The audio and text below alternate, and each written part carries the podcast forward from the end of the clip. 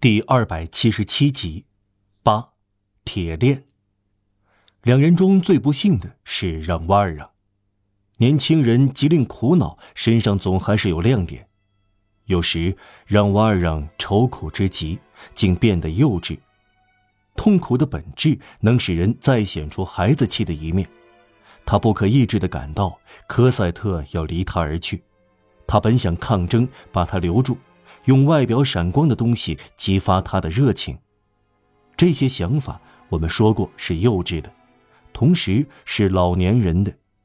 正因幼稚，倒让他对花边给少女的想象的影响有相当准确的概念。有一次，他看到一个将军，巴黎的驻军司令，库塔尔伯爵身穿戎装骑马经过，他羡慕这个服饰金光闪闪的人。他想，能穿上这身服装是多么幸福啊！无可怀疑的是，如果科赛特看到他这样，会使他心醉神迷。当他让科赛特挽住手臂，从都乐意理工的铁栅门前经过时，卫兵会向他举枪致敬，科赛特就会满足，丢掉看年轻人的想法。一次意想不到的震撼，又给这些苦恼雪上加霜。自从他们住到普吕美街，过着孤单单的生活，他们养成一个习惯：他们有时要轻松一下，去看日出。这种闲趣适合进入人生和离开人生的人。一大清早散步，对喜欢孤独的人来说，相当于晚上散步，还多了一层大自然的欢快。街上空荡荡的，鸟儿在歌唱。科赛特也像鸟一样，一大早就醒来了。清晨外出，在前一天就准备好了。他提出来，他接受了，就像策划阴谋一样，在日出之前出门。对科赛特来说，有那么多的小小乐趣。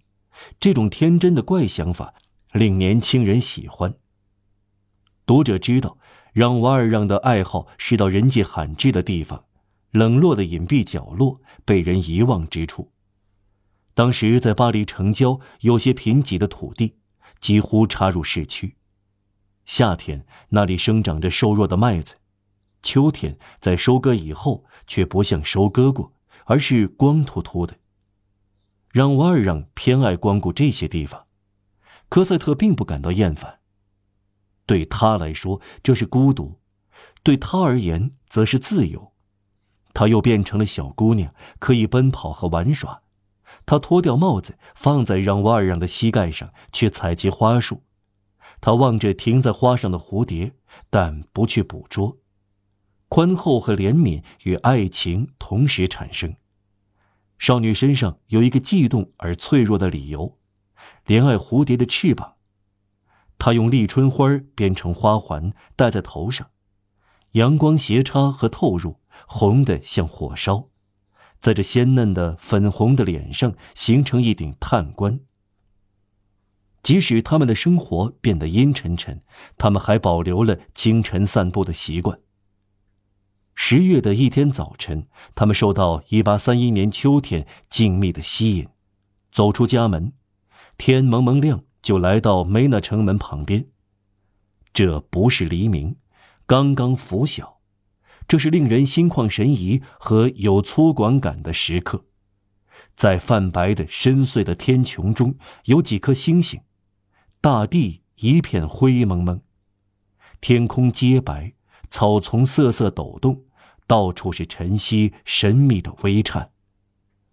一只云雀想飞往星际，在高空歌唱，仿佛这是无限的小生命在抚慰无限的大颂歌。在东方，慈谷医院在射出钢刀般闪光的明亮天际，映出黑黝黝的剪影。耀目的金星升起在这圆顶后面，就像一个灵魂从黑乎乎的建筑中逃逸出来。一切安详宁静，街道上没有行人，在低处的侧道上，稀稀落落的几个工人隐约可见，是去上班。让瓦尔让坐在平行侧道一片工地口堆放的屋架上，他的面孔朝向大陆，背对着日光。他忘记了即将升起的旭日，他陷入深深的沉思中，全神贯注，甚至目光都像被四堵墙框住一样。有的思索可以称为垂直型的，深入到地下，回到地面上来，就需要时间。让瓦尔让就陷入到这样的沉思中，他想到科赛特。想到，如果他和他之间不插入任何东西，就可能保持幸福；想到他充满他的生活的光芒，这光芒是他心灵的呼吸。在沉思中，他几乎是幸福的。科赛特站在他身旁，凝望乌云变成红色。突然，科赛特叫道：“父亲，那边好像有人来了。”让瓦尔让抬起头来。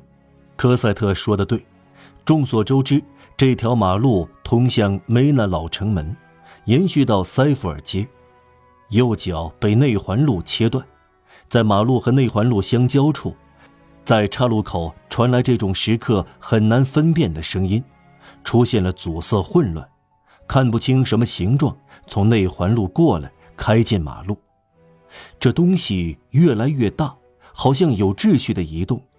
但竖起一根根东西，而且颤动着，这好像是一辆车，但看不出负载什么。有几匹马，车轮，喊叫声，鞭子噼啪响。轮廓逐渐清晰起来，尽管还淹没在黑暗中。这确实是一辆车，刚从内环路转到马路，朝让瓦尔让附近的城门驶来。第二辆车一模一样。紧紧跟随，然后是第三辆，然后是第四辆，七辆车相继出现。马头触到车尾，有些身影在车身上晃动。只见晨曦中火星闪烁，好像是出鞘的军刀，传来啷当声，像是铁链相碰。车在前进，声音越来越响。这东西令人生畏。仿佛从梦幻的岩洞冒出来。走近时，这东西显形了，在树丛后带着鬼魂的灰白色显现出来。这一群白蒙蒙的、逐渐升起的阳光，把一片灰白的光投在既像人又像鬼的这团东西上。